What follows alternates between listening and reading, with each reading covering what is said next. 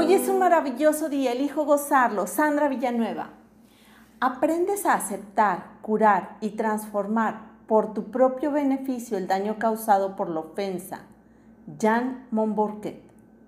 Si el proceso de perdón se hace adecuadamente, se modificarán en consecuencia los sentimientos hacia el ofensor. El perdón no es un acto único que se hace en un momento dado, es un proceso continuo que se puede ir profundizando y completando a lo largo del tiempo. Se pueden considerar como una serie de tareas que se van completando e incrementando en el proceso hasta llegar a lograr sanar la herida. Veamos qué no es el perdón.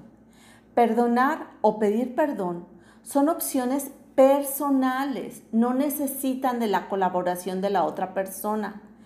Perdón no supondrá nunca restaurar la relación con alguien que con mucha probabilidad puede volver a hacer daño. El perdón no supone justificar la ofensa que se ha recibido, tampoco minimizarla.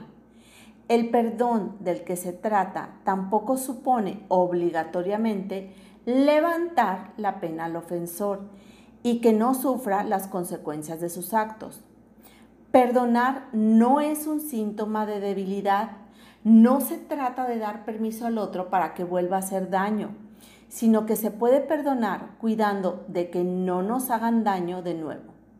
Perdonar es un proceso y como todo proceso tiene diversas tareas a seguir.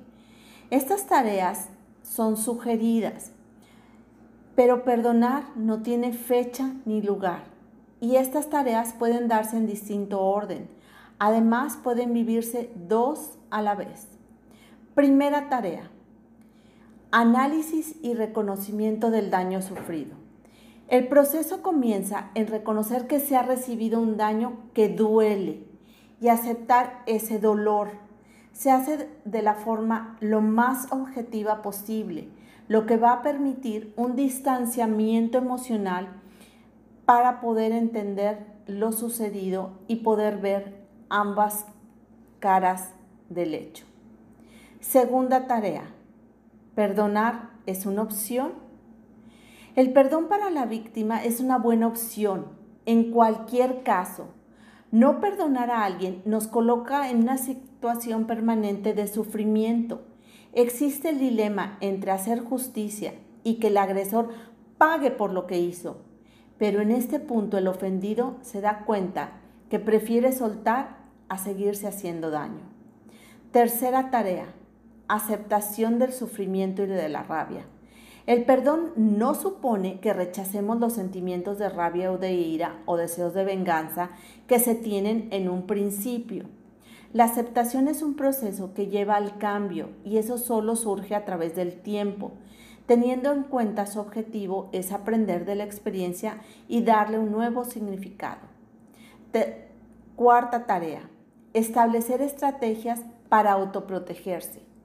Se analiza lo que ha ocurrido y la víctima se puede dar cuenta de cuáles fueron los indicios que indicaban el peligro, lo que le darán más posibilidades de evitarlo en el futuro. Quinta tarea, soltar. Soltar quiere decir liberar lo que me daña para poder continuar. Quiere decir vivir el presente. El presente es el regalo que tengo hoy. Liberarme de las emociones y sentimientos que me perjudican. Recordar lo sucedido sin que duela. Recordarlo como una experiencia, como un aprendizaje. De mi alma a tu alma te mando un fuerte abrazo.